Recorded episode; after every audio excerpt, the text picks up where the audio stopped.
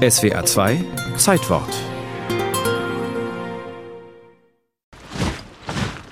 Es ist ganz früher Morgen, der 9. Mai 1938. Soldaten marschieren durch die Straßen von Florenz, Sperrgitter werden errichtet und ein Trupp klopft an die Tür der Villa Romana.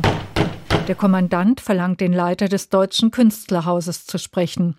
Als Hans Purmann erscheint, wird er sofort mitgenommen, inhaftiert. Schutzhaft heißt es.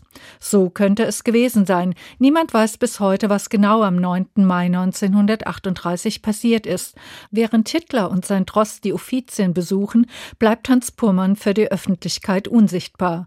Obwohl der deutsche Maler Freunde in Florenz hat, will niemand, schon gar nicht die politische Führungsspitze der Stadt riskieren, dass der als entartet diffamierte Künstler der deutschen Delegation unter die Augen kommt.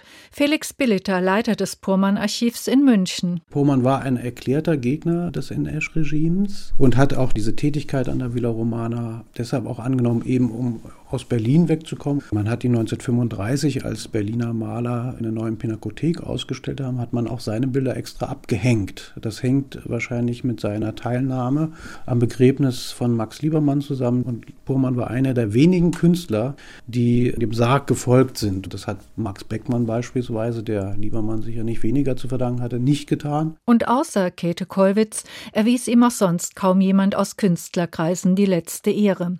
Hans Purmann aber war ein Mensch, der als Pfälzer fest mit beiden Beinen im Leben stand und immer seine Meinung vertrat. Mit Zivilcourage half er bereits in der Berliner Zeit aktiv verfolgten Freunden, so dem Maler und Regimekritiker Theodor Thomas Heine, wie Purmann-Forscher Adolf Leisen aus Speyer erzählt. Theodor Thomas Heine Mitherausgeber des Simplicissimus, der stand ganz oben auf der Liste der Nazis gleich nach 33 vorgesehen für die ersten KZs.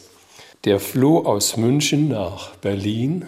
Die Pohmanns versteckten ihn für drei, vier Wochen in ihrer Wohnung. Das war ja schon mal nicht so ganz ohne. Und dann gibt es einen Zufall.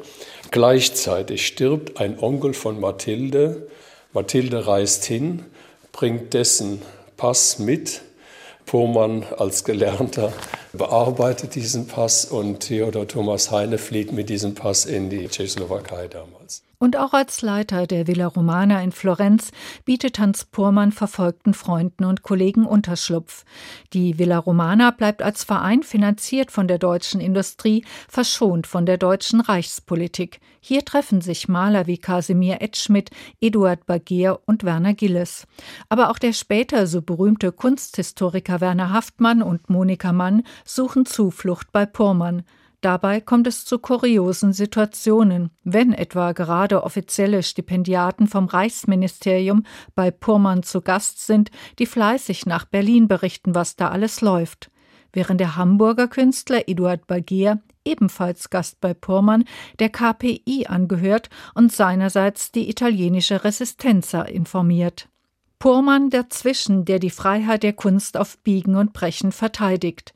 Kein Wunder also, dass die Italiener am 9. Mai 1938 keinen Zusammenstoß mit der deutschen Delegation und Hitler in Florenz riskieren wollen. Wahrscheinlich wird Hans Purmann bereits am Abend wieder aus der Schutzhaft entlassen. Seine Tage in Florenz aber sind gezählt. Die NSDAP fordert seine Absetzung als Leiter der Villa Romana. Durch gute Beziehungen kann Purmann den Zeitpunkt bis 1943 hinauszögern. Dann flieht er in die Schweiz. Seine Bilder und seine persönlichen Sachen muss der Künstler zurücklassen.